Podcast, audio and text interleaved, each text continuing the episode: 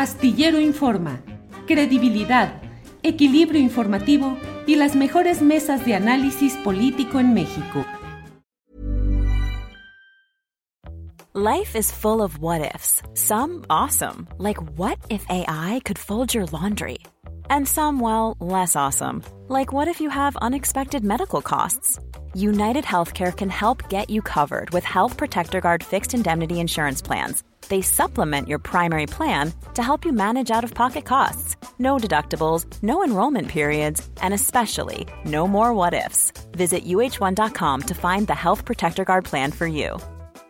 You should celebrate yourself every day, but some days you should celebrate with jewelry. Whether you want to commemorate an unforgettable moment or just bring some added sparkle to your collection. Blue Nile can offer you expert guidance and a wide assortment of jewelry of the highest quality at the best price. Go to BlueNile.com today and experience the ease and convenience of shopping Blue Nile, the original online jeweler since 1999. That's BlueNile.com. BlueNile.com. Muy buenas tardes, buenas tardes. Gracias, compañeros, por estar aquí puestos en esta mesa de periodismo. Daniela Barragán, buenas tardes. Hola, querido Julio, buenas tardes. Eh, buenas tardes a todos los que nos están viendo y un abrazo a Federico y Arturo. Pues vamos a arrancar ya con esta semanita. Arranquemos, así es. Arturo Cano, buenas tardes. Muy buenas tardes, Julio, Federico, Daniela. Muchas gracias a todas las personas que nos hacen el honor de acompañarnos. Bien, Federico Bonazo, buenas tardes.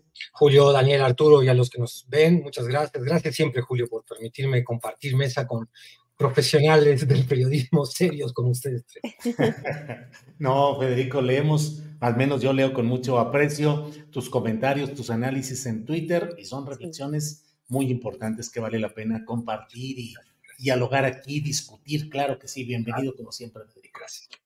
Federico, empezamos justamente contigo para ver qué opinas respecto a este episodio que no necesita mucha presentación, eh, la demanda de Pío López Obrador contra Carlos Loret de Mola por la difusión de esos videos en los cuales se ve al hermano del presidente López Obrador, del ahora presidente López Obrador, recibiendo pues sobres amarillos y lo que luego se ha mencionado por parte del propio Pío y del propio presidente López Obrador, pues es que fueron contribuciones de personas para el movimiento y que se utilizaron para gastos menores, gasolina o cosas por el estilo.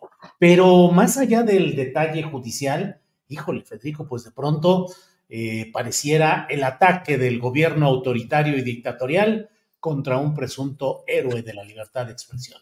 ¿Qué opinas, Federico?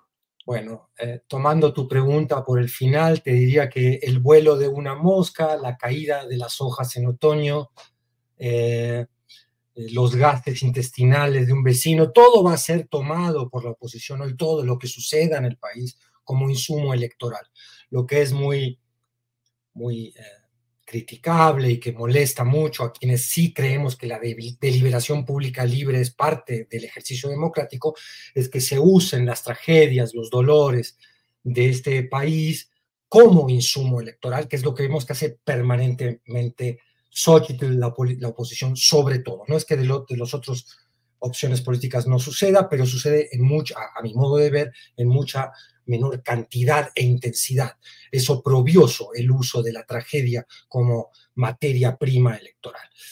Esto se inscribe en ese, en ese contexto, lo de Pío, pero tiene mil aristas para el análisis. Una de ellas podría ser, si Pío ha querido en algún momento ayudar a su hermano, ha hecho todo mal porque de entrada recibir los sobres. Vamos a suponer la tesis que el mismo López Obrador en algún momento intentó explicar públicamente, y es la tesis de, Pío, que es que es dinero que se recolecta espontáneamente por los seguidores del movimiento para la operación del movimiento. Bueno, esto es verdad, que muchas veces hay movimientos de izquierda, eh, de derecha o de cualquier tipo de, cualquier índole que buscan una recolección de dinero para poder existir, trasladarse, comprar una manta, comprar comida, en fin, pasa todo el tiempo en los sindicatos, en, todo tipo de, de, ámbitos colectivos. Ahora, el tema es si ahí es un dinero corrupto o no en el sentido de que está extraído del gasto público, por ejemplo, que es una de las preguntas que quedará quizás para siempre en el aire. Estamos ante un caso que no creo que haya manera de desentrañar cuál fue realmente el destino de ese dinero. Pero bueno, Pío lo recibe con el candor de un adolescente, es decir, no entiende cómo son las reglas eh, de la política y de la comunicación de la política, es decir, pensar que no iba a estar siendo grabado digo, en México después del caso Ahumada, ningún político puede recibir dinero candorosamente pensando que eso no va a ser videograbado. Entonces, más allá de que sea o no un acto corrupto, que habría que dilucidarlo y no sabemos cómo se va a poder resolver eso, eh, el candor, el daño que puede causar al movimiento que él dice apoyar, dejándose grabar, eh, permitiendo este tipo de, de conductas, además hechas con este recelo, bajo la mesa, fin, bueno, si es dinero normal, pues ¿cuál es el problema de, ventilarlo y abrirlo? Entonces, eh, y luego no entendemos, yo al menos no entiendo, me interesa mucho saber, colegas, qué piensan ustedes, ¿por qué ahora? ¿Por qué activa? Cuando estamos viendo una campaña brutal de desprestigio al presidente y a, y a la candidata Claudia Sheinbaum con el hashtag narco presidente, narco candidata, el hashtag que es este nuevo estigma que se pone a veces sobre el rival político, en una práctica, a mi modo de ver, deleznable, cuando todo el país está preguntando qué pasa, hay vínculos, no hay vínculos. Muchísima gente descree esos vínculos entre el narco eh, y la 4T, pero bueno, el narco es un actor importante en este país, es decir, se, se enclava la insidia y viene Pío a aumentarla y ahora está todo el país de nuevo viendo los videos de los sobres amarillos. Entonces, bueno, si este hombre ha querido ayudar a su hermano, ha hecho todo mal, su timing político es un desastre tal que uno es imposible no plantearse alternativas explicativas, es decir, ¿por qué ahora? ¿Por qué está haciendo esto?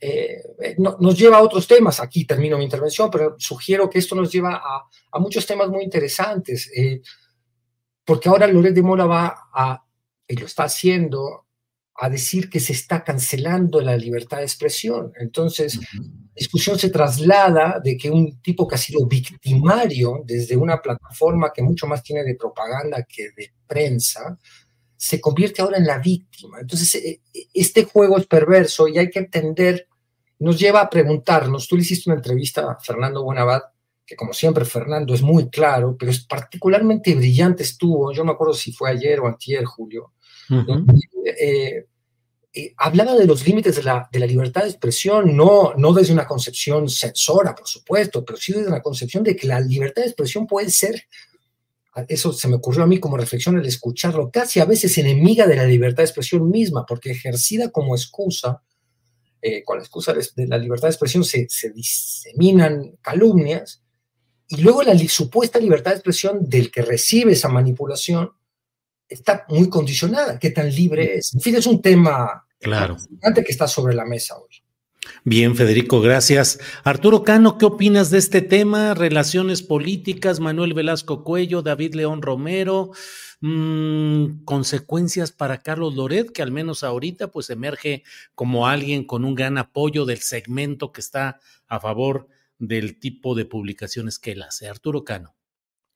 Pues eh, hemos dicho muchas veces en esta mesa, Julio, que, el poder elige a sus adversarios y el presidente López Obrador eligió desde el principio de su sexenio eh, a personajes como Loret de Mola. Muchas veces hemos comentado aquí que son personajes de una estatura menor, que los elige porque le permiten hacer un eh, un, juego político de acusar o atacar a, otros adversarios de mayor tamaño a través de lo que eh, representa o emblematiza Loret de Mola.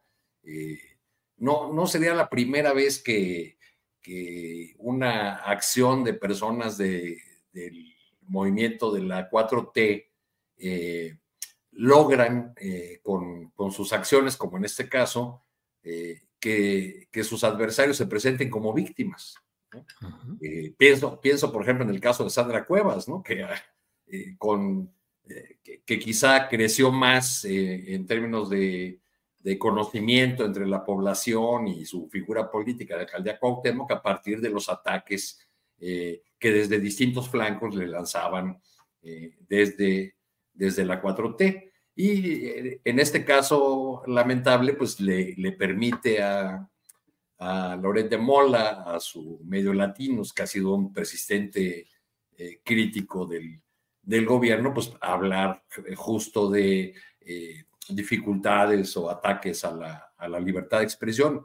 A, mí no se me puede quitar de, de la cabeza eh, cuando pienso en este personaje, en Carlos Loret, eh, aquel, aquel plantón del frena en el, en el Zócalo, eh, recuerdan ustedes que antes de que volaran las casitas de campaña estuvieron ahí varios, varios días. una vez por curiosidad me fui al Zócalo antes de que amaneciera y, y me, me, resultó muy curioso mirar que desde el sonido que tenían ahí en medio de las casitas de, campaña, que apenas llenaban una porción menor del, del zócalo, sonaba a todo volumen desde muy temprano la voz de Carlos Loret. Era el verdadero eh, dirigente de la, de la oposición y ya no un, un este, conductor de un medio de comunicación. Sí. Bien, Arturo. Daniela Barragán, ¿qué opinas de este tema que desde luego toca nuestras fibras periodísticas y del tipo de periodismo que hacemos? Pero bueno, el hecho judicial, mediático y político, ahí está. ¿Qué opinas, Daniela? Bueno, primero, sí coincido con parte en lo que señalaba eh, Federico, en que en este caso eh, Pío López Obrador, pues muy acertado eh, no ha sido. Primero, también desconozco por qué otra vez sale en este momento, si se activó, si venía guardado desde hace ya algunos años, pero también pues despierta cierta suspicacia que en este periodo tan tenso previo al inicio de la elección presidencial otra vez estemos hablando de todo esto, porque sí, el hecho de que se lleve un juicio entre un político y un periodista, independientemente de los nombres, te habla de que el hecho se reaviva, ¿no? Entonces, ya estamos eh, leyendo, por ejemplo, hoy, ahora sigue entrando en personajes, a Loret diciendo que Pío López Obrador no pudo desmentir ni una sola línea de su reportaje, y del otro lado, pues ahora eh, Pío López Obrador, que aunque ya también el presidente hoy eh, de algún modo confirma que no se han visto durante años, lo que es una realidad es que Pío López Obrador sí tiene un papel activo dentro de Morena. Apenas en la elección para, este, para seleccionar a quien iba a ser el candidato presidencial, Pío López Obrador estuvo abiertamente con Marcelo Ebrard, eh, entonces, o sea, está ahí adentro. No se ve con el presidente, tienen su sana distancia, pero ahí está. Entonces, eh, creo que es muy desafortunado que salga justo en este momento porque lo que estamos viendo es que la, pues la oposición está urgida de, causas, ¿no? O sea, ya vimos que salen cuatro reportajes con fuente eh, de la DEA, el mismo asunto de relacionar al presidente con, eh, con un financiamiento ilícito por parte del narcotráfico, se vuelve toda una una campaña que ya se extendió casi tres semanas, pero además también ya, ya lo convirtieron en un eje de campaña presidencial, que es nada más y nada menos lo que ya adelantó el INE de los spots de Xochitl Galvez, que va a centrar su campaña en el tema de la inseguridad y todo lo que hemos estado comentando eh, los últimos, eh, las últimas semanas.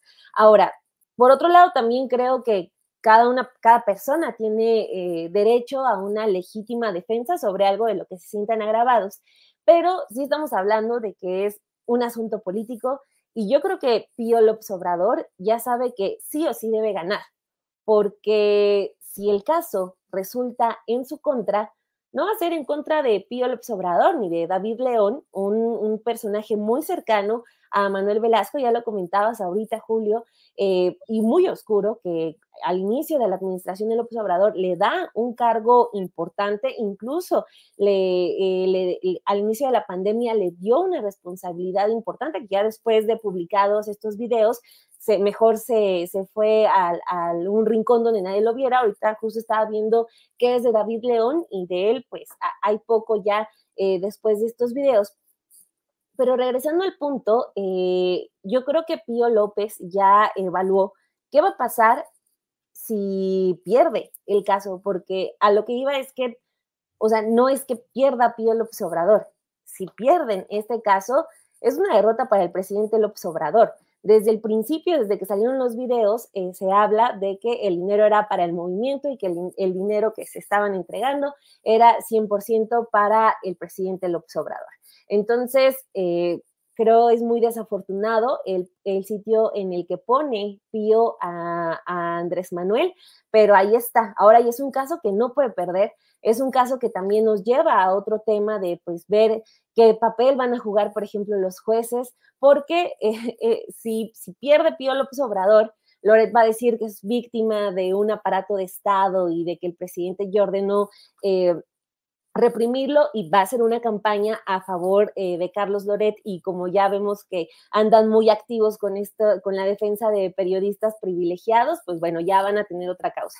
Pero este eh, está, por ejemplo, también lo del pago, que es gigantesco, 200 millones de pesos le pide a Loret y otros 200, según él explica hoy en su columna, a latinos. Entonces, veo ahí perfectamente una campaña que sea lo que eh, sea, va a ir en contra del presidente López Obrador y sobre todo que va a generar causas, que va a generar banderas. Eh, y a, falta de ideas, a falta de objetivos, a falta de, mm, con la necesidad de tapar las incongruencias que tienen los políticos, pues bueno, ahorita en esta ocasión Pío López, creo yo, sí les pone en bandeja de plata ya el tema de la libertad de expresión que hace una semana les funcionó muy bien. Entonces, eh, tiene la opción de ganar, ganar y punto. A ver cómo le va. A ver cómo le va, Daniela. Sí. Bien, gracias. Federico Bonazo pues está ya, hoy es miércoles, está ya en la inminencia el arranque formal de las campañas eh, eh, presidenciales. Al fin, luego de toda esta etapa llena de vericuetos y de simulaciones y de precampañas, intercampañas y, en fin, todo esto. Em, ¿Cómo ves lo que se viene? Eh, Claudia Sheinbaum tiene preparada una concentración en la Plaza de la Constitución, en el Zócalo, en la Ciudad de México. Xochil Gálvez estará en Fresnillo, Zacatecas, subrayando la cuestión del crimen organizado y la inseguridad pública.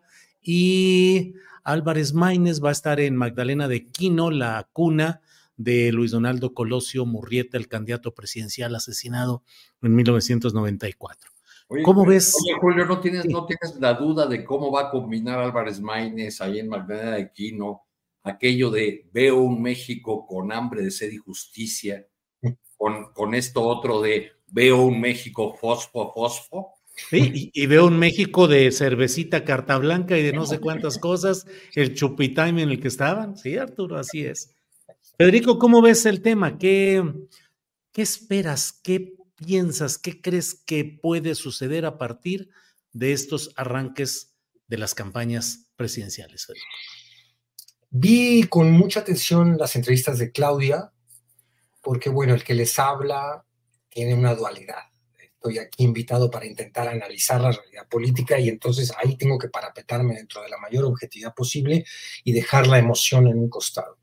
Pero yo también soy un activista de izquierda y para mí, por supuesto, no hay ninguna duda de que con todas sus falencias, deudas, la 4T es la opción de izquierda en este momento y por, tanto quiero como ciudadano que le vaya bien a Claudia. En, contaminado por, por esa emoción, podría hacer una pequeña reflexión de que la vi muy bien, de que también soy muy exigente por eso mismo, porque valoro este proceso y la manera en que uno manifiesta el, afecto o el compromiso con, proyectos políticos, siempre la crítica, porque si los dejamos sueltos o, nos convertimos en una opción autocomplaciente, pues perdemos muchas veces el rumbo. Yo vi eh, a, una Claudia que ha ganado muchísimo y este, este tour pequeño que hizo entrevistas ayer, que incluyó a López Dóriga, a Ciro, a los periodistas, a ver si tú la puedes entrevistar pronto, Julio, no sé si lo tengas pactado. Es muy interesante cómo eh, tu tipo de periodismo puede confrontar a una Claudia que no logró ser confrontada demasiado, más bien la asusaron mucho con este argumento repetido que a mí ya me cansa me, parece profundamente ofensivo de que dicen que eres una copia de López Obrador y entonces que eres un calco y por tanto, eh, ¿dónde está tu sello político personal? Y a ver, tú no puedes estar todo el tiempo como entrevistador, como periodista, diciendo, dicen qué, bueno, ¿qué dices tú? ¿Qué le preguntas tú al entrevistado candidata? Eh, hay una, falta de respeto, un desconocimiento del personaje y otras cosas peores, en fin. Salió muy bien librada, me, me pareció particularmente interesante la que dio con López Dóriga, la vi, mm, vi una candidata presidencial yo que la conozco de, cuando era líder estudiantil, se ha transformado con el tiempo. Aquí una serenidad importante. Veo a un, a un político, una política que se gobierna a sí misma, facultad fundamental, creo yo, para después intentar gobernar a los demás. La veo muy tranquila eh, ante lo que será un intento de masacre por parte de la oposición.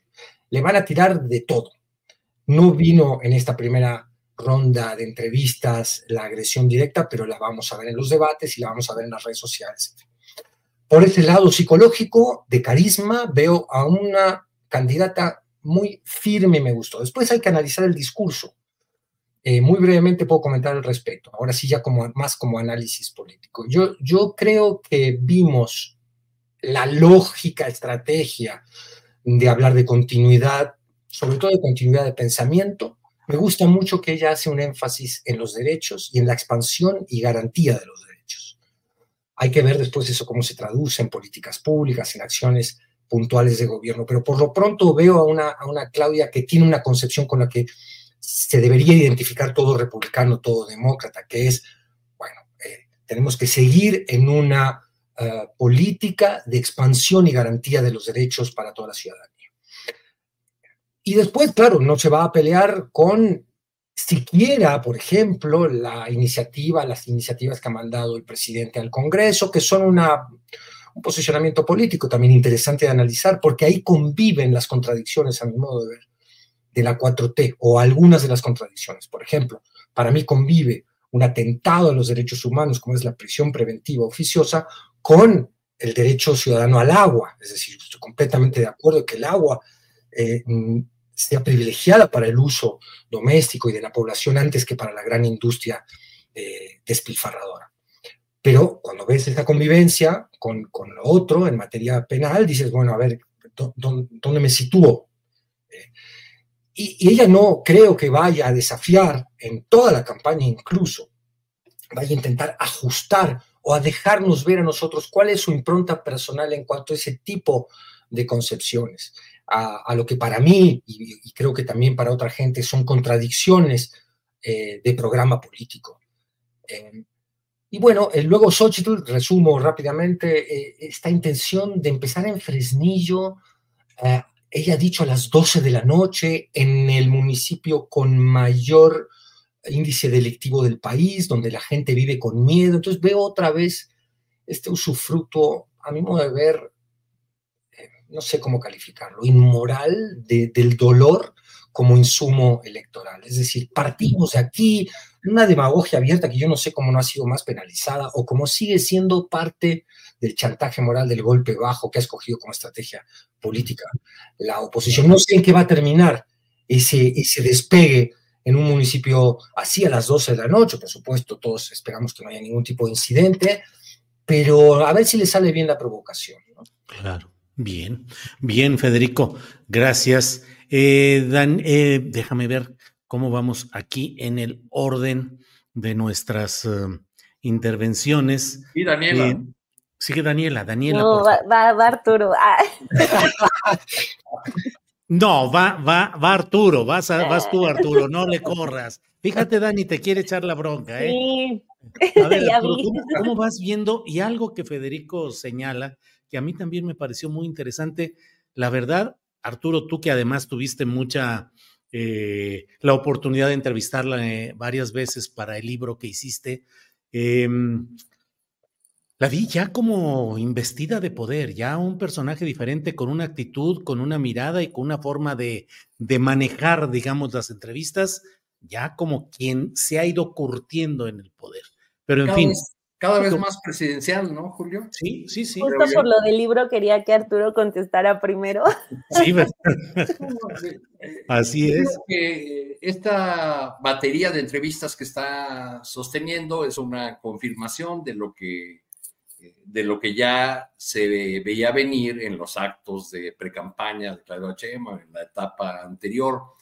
Eh, eh, hemos ido viendo el crecimiento de un personaje político, eh, una actuación cada vez más solvente, más firme, más equilibrada, este, no solo ahora con los periodistas, sino también en reuniones con empresarios, con gremios, eh, con eh, organismos internacionales, donde ya desde hace varios meses comenzaba a manejar otro, otro tono. En, en estas entrevistas, lo, lo, que vemos, y creo que por eso ya no deberían hacer esa pregunta, lo que vemos es un personaje político que ha consolidado esa posición de poder que, que tiene ahora, pero también vemos un personaje para el, eh, con una formación política sólida y antigua, que no, no surgió de su llegada al gobierno de López Obrador en la Ciudad de México.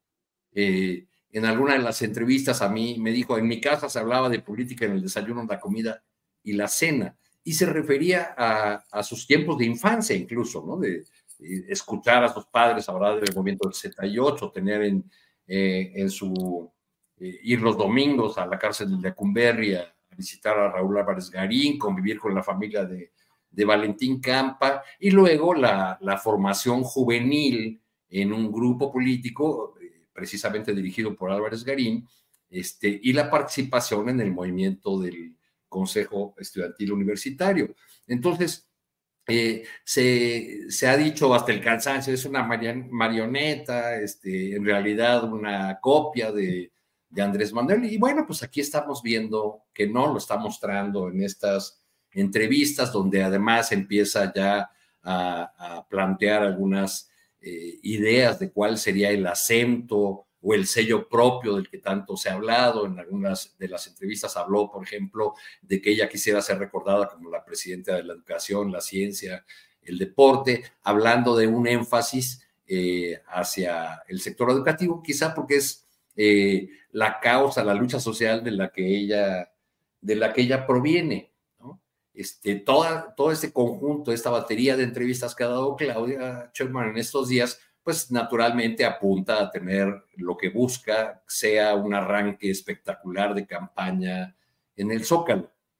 Yo diría que este viernes en el Zócalo, eh, este personaje político que se ha consolidado ya como presidenciable o que se empieza a eh, consolidar como presidenciable, va a recibir el verdadero bastón de mando, el bastón de mando del Zócalo, del pueblo, de las masas ahí reunidas, como lo recibió López Obrador este, en, otros, en otros momentos, en, otras eh, etapas o, momentos estelares de, una, una, lucha de, de larguísimos años. Entonces, mientras Claudia arranca en este zócalo recibiendo el bastón de mando con las objeciones internas que seguimos escuchando. Vi una entrevista de Marcelo Ebrard que sigue eh, respirando por la herida de la contienda interna y, dijo algo así como que eh, siempre va a ser un asunto duro para él, ¿no? Lo de cómo fue tratado en la,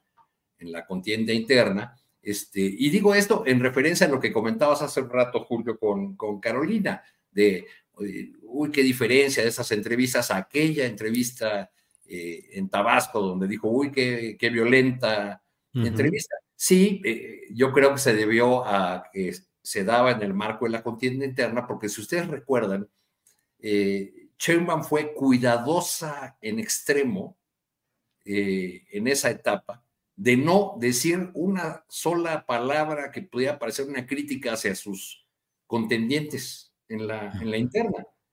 Era hasta un tanto excesivo cuando todo el mundo sabía que había abajo de la mesa patadas voladoras y todo tipo de, trucos. Ella se mantuvo en ese de yo no voy a hablar mal de mis compañeros, unidad, unidad, unidad, y pues es lo que, lo que estamos viendo. Del otro lado, lo que vamos a, tener en este arranque campaña, pues es una, una candidata que decidió eh, pueblear, y seguirse peleando con eh, un molino de viento gigante que es López Obrador para ella. Ese es, parece ser la estrategia del otro lado. Bien, Arturo. Daniela Barragán, brincamos ya en la experiencia y el oficio de Arturo Cano con su libro eh, y ahora sí, ya vamos a hablar. Dani, ¿cómo ves el, el tema de los arranques de las campañas? ¿Cómo ves este perfil de la propia Claudia Sheinbaum en estas entrevistas? Eh, en fin, por favor, Daniela. Bueno, primero creo que ahorita con los episodios que ya eh, retomaba Arturo, por ejemplo, de esta entrevista en la que habla de que se sentía muy pesadas las preguntas, me estaba acordando, por ejemplo, también del video donde le está señalando con el dedo a Alfonso Durazo. Y creo que es algo eh, muy recurrente que vamos a ver en esta campaña, porque va a ser muy difícil y puedo decir, eh, puedo atreverme a decir que para ambas, porque van a ser pues las primeras mujeres en jazz. I'm Sandra, and I'm just the professional your small business was looking for. But you didn't hire me because you didn't use LinkedIn jobs. LinkedIn has professionals you can't find anywhere else, including those who aren't actively looking for a new job, but might be open to the perfect role, like me.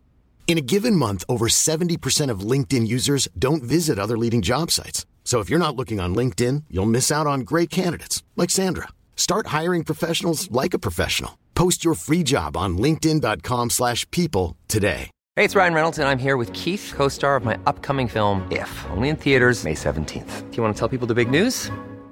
All right, I'll do. Sign up now and you'll get unlimited for $15 a month in six months of Paramount Plus Essential Plan on us. Mintmobile.com slash switch. Upfront payment of $45 equivalent to $15 per month. Unlimited over 40 gigabytes per month. Face lower speeds. Videos at 480p. Active Mint customers by 531.24 get six months of Paramount Plus Essential Plan. Auto renews after six months. Offer ends May 31st, 2024. Separate Paramount Plus registration required. Terms and conditions apply if rated PG. Aspirar al cargo de, de, ser presidenta, porque sí hay mucha misoginia. O sea, en, la, en las entrevistas de, con Ciro y con López Dóriga, o sea, le están arrebatando la palabra, le dicen en su cara que va a ser una calca, eh, también aplicándoles esta especie de mansplaining, que esta machi explicación de cuando los hombres quieren eh, sentirse siempre eh, superiores y saberlo todos por encima de las mujeres, aunque sean sus iguales, o las mujeres tengan incluso más estudios o sean especialistas en un tema. creo que lo que vimos ayer es solo el inicio de lo que van a ver eh, y de lo que van a pasar ambas. Aunque también me gustaría hacer esa aclaración de que Xochitl le da entrevista a Ciro Gómez Leiva eh, cada semana y Ciro jamás le ha dicho a Xochitl Galvez de si ella es un títere de Claudia X González, ¿no? O sea, creo que ambas se van a enfrentar a un machismo, no solo de los medios de comunicación, sino pues eh, de muchas otras áreas, pero al menos en los medios, Claudia creo que logró ponerse en una actitud que debe estar a la altura, porque hablaba de que va a ser muy difícil para ellas, porque para a veces eh, a una como mujer, o sea, si muestras un poquito de carácter, ya eres una enojona y ya eres una dictadora y ya eres la peor, ¿no? Pero si te muestras tranquila, eres sumisa y sin personalidad. Entonces vas como navegando en generar un equilibrio pero apenas muestras un poquito de carácter y ya por eso vimos la foto de Claudia Sheinbaum con el dedo apuntando a, Durazo, diciendo que imagínense cómo va a ser cuando gobierne esta mujer intolerante, ¿no? Cuando además, este, pues, eh, a las mujeres se nos tilda de, muchísimas otras cuestiones, eh, unas más grotescas que otras, pero todas con base en un machismo, ¿no? Que tienen, no solamente como a veces quieren hacer creer, eh, el machismo no solamente está en, para las clases populares, o sea, los hombres más letrados, eh, grandes escritores, grandes periodistas, también son machistas y muy machistas, ¿no? Entonces, eh, creo que ella, centrándome solamente en el caso de, de Claudia Sheinbaum en este momento, eh, tiene, tiene ese reto de navegar en ese equilibrio en el que las mujeres nos tenemos que manejar ni para, para que no nos tilden de enojonas, e histéricas, pero tampoco de sumisas y sin personalidad. Creo que ayer empieza haciéndolo bien. Eh, siempre va a haber quien, quien salga con ese tipo de comentarios, pero eh, creo que, que, se va posicionando ya con un cambio muy evidente de cuando la vimos en el, eh, en el periodo previo a este, que ya es el de la campaña. Y bueno, a ver también cómo, cómo le va con, eh, si no me equivoco, sería su primer zócalo. Eh, solamente estaba hasta años anteriores pues participando en los movimientos con el presidente López Obrador, en aquellos zócalos llenos, si no me equivoco, los primeros serían los del desafuero. Claudia Sheinbaum también tiene esa diferencia con los otros aspirantes a, ese cargo que no viene saltando del PRI al PRD, o sea, ella es más bien obradorista, ¿no? Entonces, va por su primer zócalo, ya anuncia que va a a presentar 100 puntos, ahí sí le copia a, López Obrador en el tema de hacer mítines largos, de hecho, en el del primero de diciembre del 2018, el, el presidente sí se aventó también sus 100 compromisos, fue un mitin súper, súper largo, entonces ahí va, va Claudia por la hazaña. Y del otro lado, eh, en el caso de, de Xochitl Galvez, pues, eh, bueno, estaba, me quiero añadir solamente cuestiones muy concretas. Me sorprende mucho que esté eh, ya dispuesta a iniciar su campaña en Fresnillo, Zacatecas, cuando porque pues, cuando fue senadora eh, se llevó siempre muy bien con Monreal, ¿no? O sea, digo, Monreal es el intocable por Morena, pero también es intocable por la oposición. O sea, ahí tenían a, un cacique de, Zacatecas para eh, recriminarle lo que ellos han hecho, ellos refiriéndome a, los Monreal como familia en Zacatecas, pero no, llevaron la fiesta muy en paz, pero ahora que hay que empezar campaña y que el tema va a ser la inseguridad, ahí este ahora sí ya se va a, su marcha con veladoras. Y el otro punto de, de Xochitl que me llama mucho la atención en estos spots que van a empezar ya a bombardearnos desde el próximo viernes, eh, va a tener un lema para cada spot de cada partido. Ella va a tener spots del PRD, del PAN y del PRI. Y me sorprendió mucho que este, el lema para los spots del PRI va a ser el PRI sí resuelve. O sea, lo que me parece, además de risible, pues también eh, creo que es como considerar muy tonta a, la población, porque decir que el PRI sí resuelve cuando nos estuvo gobernando 90 años y nos fue como nos fue, creo que sí es una bofetada para todos, pero pues ahí están las apuestas, hay que cargar con el PRI, ni modo, Sochi tiene que cargar con Alito y con el PRI sí resuelve, aunque pues se va a morder la lengua bárbaro, así que a ver cómo les va mordidas de lengua, tacos de lengua. Daniela, gracias. Federico Bonazo, un punto eh, que tiene desde luego la implicación electoral concreta que señala el presidente López Obrador es eh, toda esta serie de acusaciones, señalamientos provenientes de agencias, eh, específicamente la DEA, que han dado pie a publicaciones en las cuales se habla de financiamiento del crimen organizado, a las campañas de Andrés Manuel López Obrador. Y hoy el presidente dijo que, pues virtualmente, que condiciona su asistencia a una cumbre de Norteamérica a que eh, haya respeto a México de parte de Estados Unidos y de Canadá, así en lo general, aunque en lo concreto señaló pues a Joe Biden, a Trudeau, Justin Trudeau, y además menciona pues algunos de los hechos que le parece que son, eh, que tratan de incidir en el proceso electoral.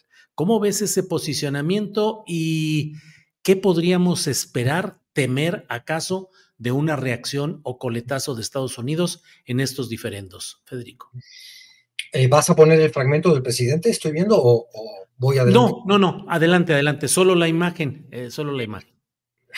A ver, eh, el contexto es un contexto donde hay una guerra sucia electoral muy, muy grande en contra del presidente y la DEA aporta. Yo no digo que, que haya una cooperación coordinada, estratégica entre Claudio X y la DEA, por ejemplo, pero la DEA aporta a la, campaña. Eh, sucia, muy sucia, eh, como si no hubiera críticas que hacerle al presidente, a la 4T, a Morena, pero, pero esta estamos ante una campaña claramente gebeliana de instalación de mentiras y terrores en la población para influir en el voto libre que después dicen defender. Vaya contradicción o hipocresía, como lo queramos ver. Eh, se da en ese contexto, sea un contexto donde creo que hay una disputa por el acero, con los Estados Unidos, se da en un contexto donde Canadá ha dicho que va a reevaluar la visa para los mexicanos, porque ha recibido tantas solicitudes de refugio por el tema del crimen organizado en México y la inseguridad, que entonces, y, el presidente se siente evidentemente atacado y no respaldado por sus socios diplomáticos de, eh, de Estados Unidos y Canadá. Siempre ha dicho que tiene una estupenda relación con Biden, siempre ha comentado que ha tenido una estupenda relación con Trudeau y ahora las pone un poco en entredicho o en todo caso pone la pelota diplomática en cancha de estos dos presidentes como diciendo, devuélvanme seguridad, devuélvanme algún gesto, no voy a ir a la cumbre si ustedes no tratan con respeto a México. Es grave, es grave el tono. Eh, pero también es una jugada política, diplomática, hay que ver cómo le resulta hay que tener en cuenta que diplomáticamente Estados Unidos le ha dado muchas señales benignas en este ambiente y contexto que describíamos. Es decir, ha dicho no hay, explícitamente lo ha dicho el vocero de la Casa Blanca, lo ha dicho el Departamento de Estado, no hay en este momento, lo ha dicho Ken Salazar, es muy explícitamente en una ceremonia casi de exculpatoria o exoneradora de, López Obrador y, abonando a la mejor de las relaciones con Estados Unidos. Es decir, ha habido muchas señales, no, no sé qué otra señal quiere el presidente entendiendo él y la mayoría de los que vemos la relación bilateral, que Estados Unidos no es un monobloque. Ni toda la prensa estadounidense actúa en bloque, ni todo el gobierno estadounidense, y eso es importante señalarlo, actúa en bloque. Es decir, hay varios estados dentro del estado mm, norteamericano que, actúan con agenda propia. La CIA es uno, la DEA es otro, y el encono, la pelea, las molestias que pueda tener la DEA con el gobierno de la 4T ya se han analizado y se han mencionado infinitas veces. Eh, el haber reducido la capacidad operativa, y esto es directamente una instrucción de López Obrador, puede haber generado bastante encono, molestia. El caso sin fuegos es otro, evidentemente, ahí la DEA siente que le arrebataron un caso poniendo todo esto con los asegúnes y paréntesis que corresponde siempre, porque nadie puede tener el candor de que la DEA realmente está ahí solo para combatir el narcotráfico. La DEA es un, instrumento injerencista, como también ha aprobado una serie de investigaciones muy serias al respecto. Entonces, bueno, llama la atención esta escalada, no quiero catalogarla como emocional del presidente, pero donde eh, evidentemente él está muy, muy molesto, muy, muy enojado y esa molestia pues quizás lo puede llevar a cometer acciones que son pasto en esta temporada electoral para la oposición, lo de revelar el, teléfono de la... Ya estaba revelado, es un teléfono que está público en Internet, antes de que el presidente lo hiciera, pero él luego admite, aunque no hubiera sido público, yo lo hubiera revelado igual. Es decir, hay un, un coraje, una actitud más emocional que política, luego dice lo de que estoy encima de la ley, que se lee de pésima manera y que es ahora la excusa de la que se basa todo el mundo para decir, ves que hay una deriva autoritaria en México, ves que la defensa de la democracia pasa hoy por apoyar a Xochitl, lo cual, a mi modo de ver, puedo estar equivocado, es un absurdo, pero bueno, es así. Entonces, lamento que el presidente esté en esa tesitura y esto lo escaló ahora al ámbito diplomático, llama la atención, me interesa mucho ver, saber, escuchar lo que piensan Arturo y Daniela a este respecto porque no tengo muy claro eh, a dónde va o si está demasiada pensada esta movida diplomática de López Obrador. Bien, Federico, gracias. Eh, vamos con Arturo Cano. Arturo, em, ¿le cayó de perlas al presidente López Obrador la oportunidad de inflamar el espíritu nacionalista en estos momentos electorales? ¿Es una defensa válida la que hace él respecto a estas acusaciones? ¿Qué piensas de lo que estamos viendo en esta sucesión de hechos que ahora han incluido el hecho de que el presidente de México advierta que podría no ir a la cumbre norteamericana, Arturo? Pues le, cae bien esta, esta reunión eh, frente a lo que ha señalado en varias mañaneras, es una operación desde los más altos eh, niveles, así lo ha dicho el, el gobierno señaló eh, en los primeros días, si ustedes recuerdan, de manera equivocada al Departamento de Estado, cuando la DEA más bien está adscrita al Departamento de, Justicia. Pero ya tenemos antecedentes de estos, eh, digamos, de esta proclividad del presidente eh, frente a ciertos conflictos, a, recurrir al expediente de la soberanía, de la no intervención, del rechazo a la injerencia extranjera. Eh, recordemos, por ejemplo, que en el arranque de su gobierno, frente a la amenaza de Donald Trump de imponer aranceles si México no tomaba otras medidas respecto del fenómeno migratorio, este, el presidente convocó y se hizo un mitin en, en Tijuana, ahí en la, en la frontera, ya un tanto desinflado porque eh, se anunció un poco antes que, que las, eh, la imposición de aranceles no iba a más, que se había llegado ahí a un acuerdo. Y en 2022 el presidente no asistió, mandó en su representación al, al canciller Ebrard, a la, la cumbre en Los Ángeles en, protesta por la exclusión de varios eh, países, de Venezuela, Cuba y, Nicaragua. Entonces, digamos, hay estos antecedentes que ahora tienen el componente de, eh, de un señalamiento personal hacia el presidente, sus colaboradores y sus familiares, este, que, que no ha sido soltado por canales oficiales, porque por canales oficiales lo que hemos escuchado es eh, tanto una declaración de la Casa Blanca como del embajador eh, Ken Salazar, que expresamente eh, convoca para dar ese, ese mensaje. Creo que es un, momento delicado en las, en las relaciones, pero que puede quedar simplemente en otra, en otra disculpa. Ya veremos cómo se desenvuelve y si, si hay una escalada en términos pues al, menos declarativos, porque no, no hay eh, ingredientes eh, eh, muy rudos en la, en la disputa o en el trato cotidiano que, solemos tener. Esos van a, van a resear en cualquier momento porque en, en, cualquier momento la, el tema migratorio sobre todo se va a convertir en un asunto de la disputa eh, o en la bandera principal de las dos fuerzas políticas que este mismo año tienen elección en, Estados Unidos. Entonces, pues ya, ya veremos a dónde llega esta, eh, estas expresiones del presidente sobre la, defensa de, la soberanía y el, respeto al, al, gobierno de México y al país, y al país entero. Bien, Arturo. Daniela, ¿cómo ves eh, la postura del presidente López Obrador, que ha sido eh, insistente y muy definida eh, en rechazar primero, recordemos que rechazó en algún momento la posibilidad de reunirse con la enviada, la comisionada del presidente Biden para Asuntos de México, que dijo que no se reuniría con ella porque no podía sentarse con alguien que considerara que él, el presidente de México, tenía relaciones o antecedentes de asuntos de crimen organizado. Luego vino la llamada del propio Biden y se hizo la reunión, en fin, pero ahí está cabalgando en ese terreno el presidente López Obrador. ¿Cómo lo ves, Daniela?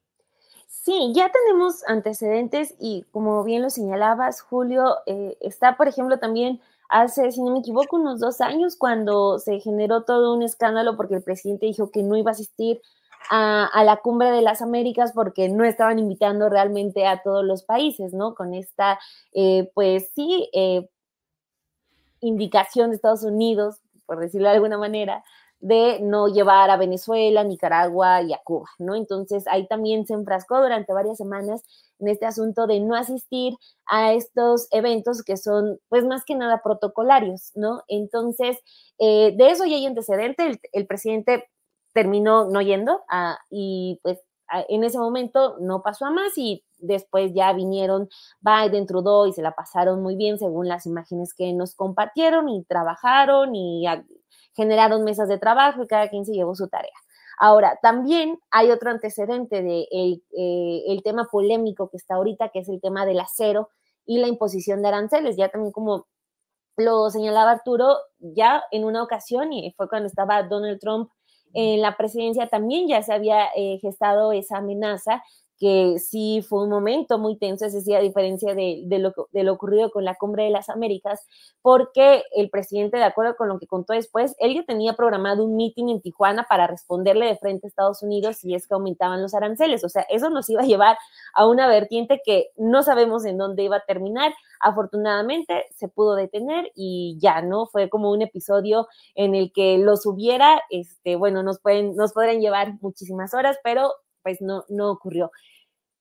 Yo estoy de acuerdo en que el presidente López Obrador establezca límites claros eh, eh, y creo porque también brinca mucho eh, el hecho de que se le diga a, Canadá y a Estados Unidos que México no va a ir a Quebec, porque creo que todavía hay mucho ese chip de que a Canadá no se le puede decir que no, y ojo con decirle que no, que no a Estados Unidos, eso es impensable porque venimos de, una política servicial hacia esos dos países en un asunto de que si estamos bien con ellos, va a estar todo bien. Cuestión que creo ahorita ya, ya podemos poner en duda. Entonces, creo que el presidente, por lo que ha pasado en las últimas semanas, que sí está un tanto conectado, está eh, y, hasta tiene incluso la obligación de poner límites claros. El golpe que se sufrió hace, eh, o sea, con la última publicación de, del New York Times, estamos hablando de cuatro reportajes con la misma fuente en la que eh, lo han colocado ya con la etiqueta de, de narcopresidente y luego empiezan estas situaciones con eh, lo, lo, lo, de los aranceles. Lo que dice hoy en la mañanera tampoco es menor, de que hay información de que están haciendo lobby mexicanos tanto en Canadá como en Estados Unidos. Y eso en un periodo electoral me parece eh, delicado y por eso me parece atinado que el presidente utilice la mañanera para hablar de esos países. Hoy les dice respetuosamente, infórmense de lo que está ocurriendo en México para que puedan eh, hacer caso omiso a, muchas cosas que van a ir a contarles allá. O sea, no solamente lo visible y risible es lo de la OEA, ¿no? Que tenemos a Alejandro Moreno ir a quejarse cada seis meses, a la propia Xochitl Galvez, no, o sea, de grupos en serio que están moviendo temas delicados. Entonces, creo que el presidente... Eh, está en su derecho, está en la obligación de, poner eh, ideas eh, concisas. Ya están eh, Raquel Buenrostro, Alicia Bárcena en, en, ese tema, son expertas en, sus ramas. dice que la relación, independientemente de lo que está ocurriendo con Joe Biden y con Justin Trudeau, es buena y que así va a continuar, pero en estos otros asuntos es urgente poner estos límites y decir, sabemos sabemos que hay una posibilidad de una injerencia abierta. Y tampoco nos conviene disfrazar palabras, ¿no? Eh, la participación de Estados Unidos, aunque en los reportajes se diga, no, Estados Unidos detuvo la, la investigación de López Obrador porque no quería desestabilizar la política de ese país, es poco creíble. Es un país al que apenas le dices guerra, le dices desestabilización y va a estar en primera fila.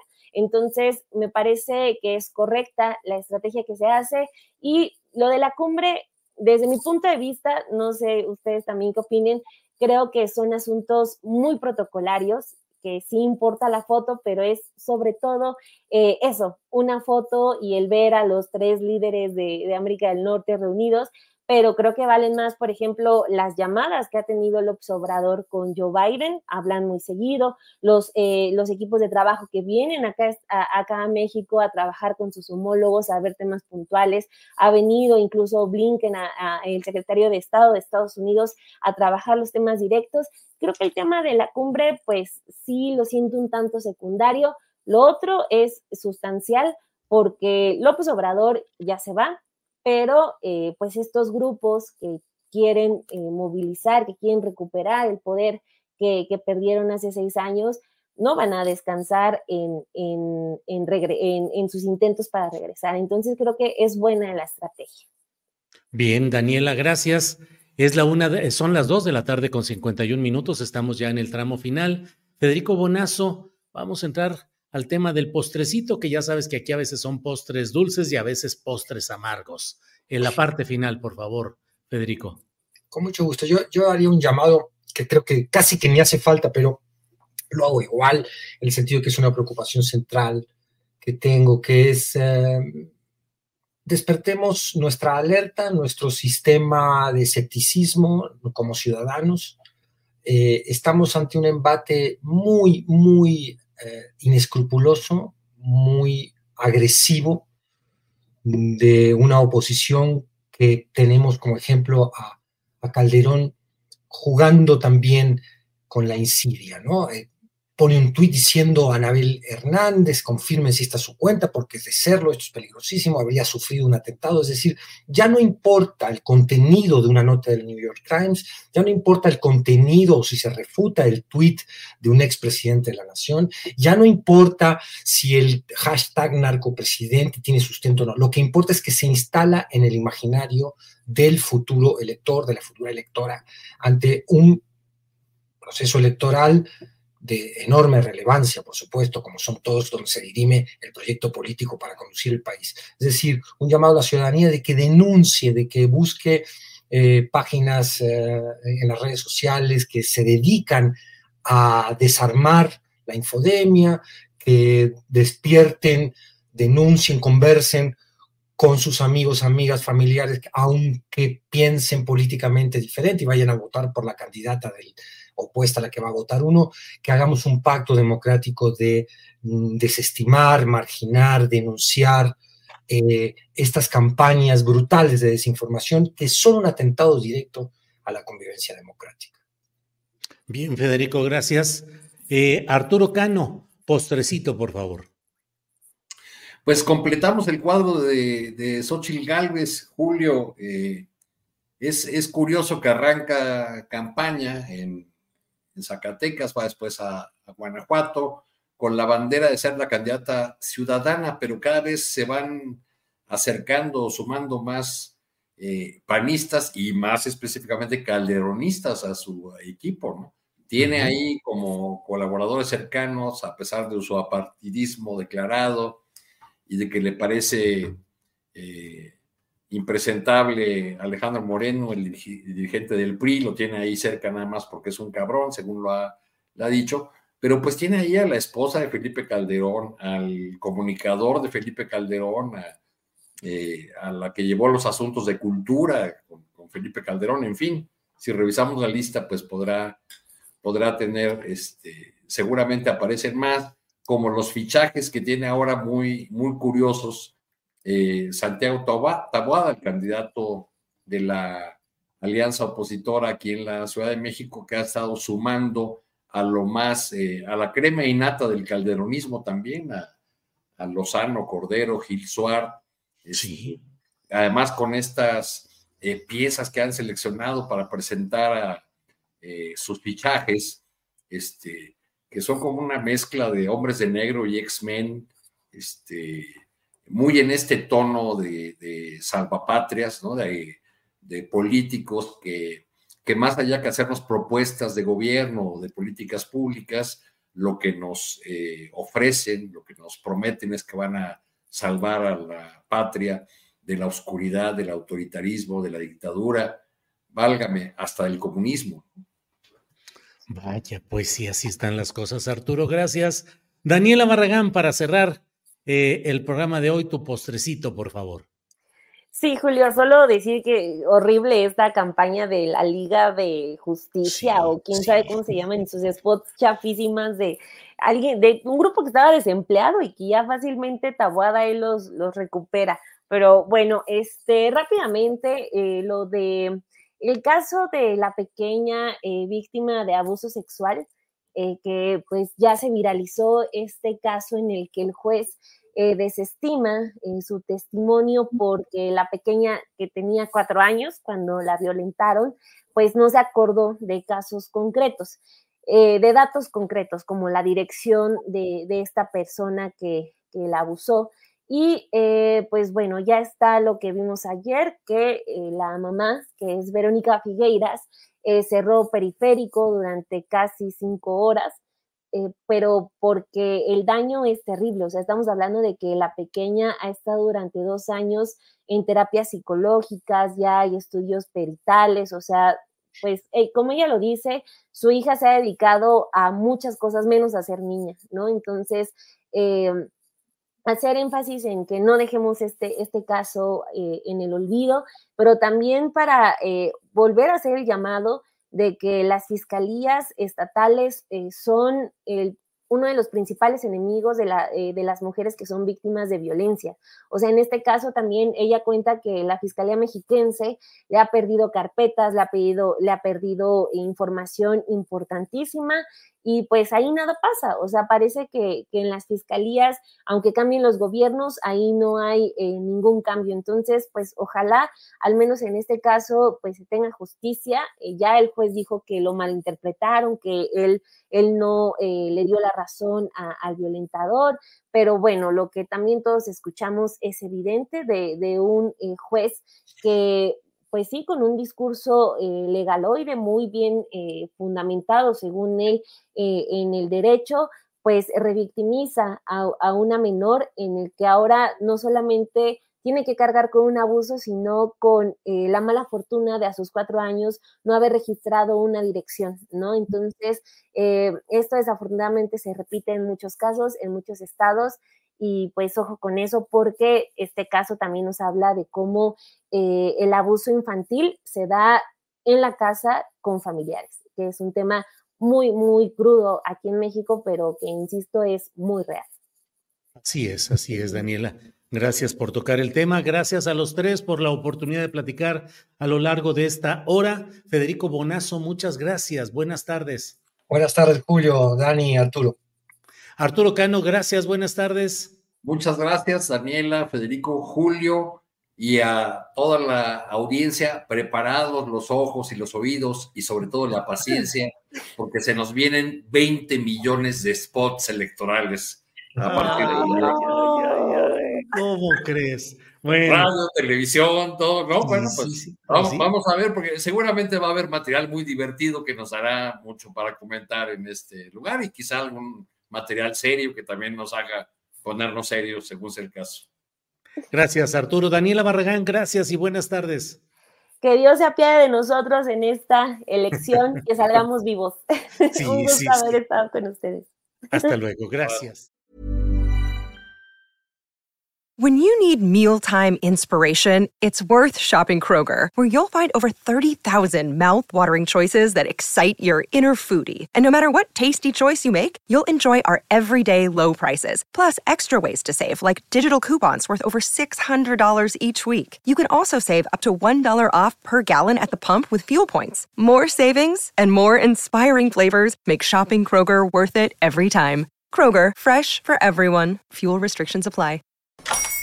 Hola, buenos días, mi pana. Buenos días, bienvenido a Sherwin Williams. ¡Ey! ¿Qué onda, compadre? ¿Qué onda? Ya tengo lista la pintura que ordenaste en el ProPlus app. Con más de 6.000 representantes en nuestras tiendas listos para atenderte en tu idioma y beneficios para contratistas que encontrarás en aliadopro.com. En Sherwin Williams somos el aliado del PRO.